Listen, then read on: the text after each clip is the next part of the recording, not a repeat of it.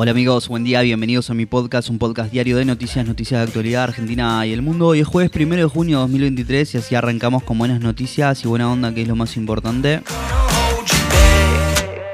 Cuatro o cinco noticias para arrancar el día bien informado, ¿eh?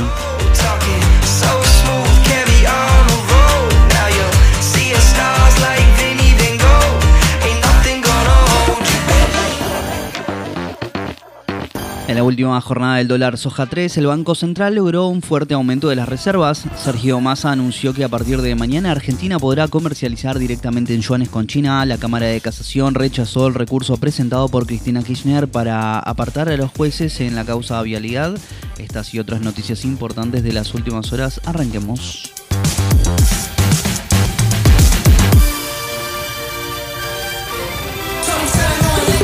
En la última jornada del dólar soja 3, el Banco Central logró un fuerte aumento de las reservas. Ayer el campo liquidó 1.052 millones de dólares en el cierre del tercer programa de incentivo al exportador, el PIE, para el agro, para economías regionales, que le permitirá liquidar la cosecha a un tipo de cambio de 300 pesos por dólar. Así, el programa acumuló un total de 5.086 millones de dólares entre abril y mayo. Sergio Massa anunció que a partir de mañana Argentina podrá comercializar directamente con yuanes con China. Desde Shanghái el ministro de Economía confirmó que desde este viernes se pondrá en marcha un régimen de intercambio comercial que permitirá a las empresas utilizar yuanes sin las intermediaciones que se usan en este tipo de operaciones. ¿eh?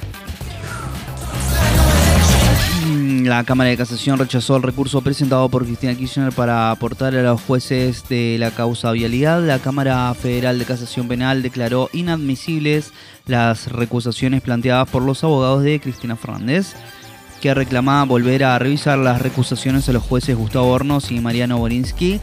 Ellos dos, junto con un tercer magistrado, que se sorteará entre los restantes miembros de la Cámara de Casación. ¿eh? Serán quienes revisen las condenas contra Cristina Lázaro Várez José López, entre otros acusados. La Inspección General de Justicia declaró ineficaz e irregular la inscripción del fideicomiso que lidera Santiago Maratea y que ya juntó más de 800 millones de pesos para Independiente. El Consejo de la Magistratura decidió suspender e iniciar un juicio al juez federal de Mendoza, Walter Bento, por asociación ilícita Hoy aumentó el boleto de colectivo en el AMA, el mínimo pasó a 46,35 pesos. La Cámara de Representantes de Estados Unidos aprobó el acuerdo para elevar el techo de la deuda que pasó al Senado. Se trata de un paso clave para evitar el default.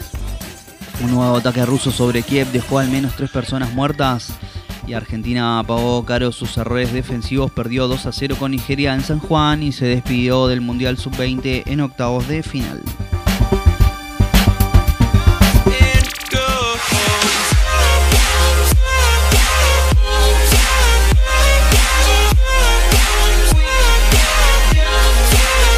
Amigos, si ya hasta acá te lo agradezco mucho. No olvides suscribirte, darle al follow y compartir. Te espero mañana con más y más noticias y buena onda, que es lo más importante. Chau, chau.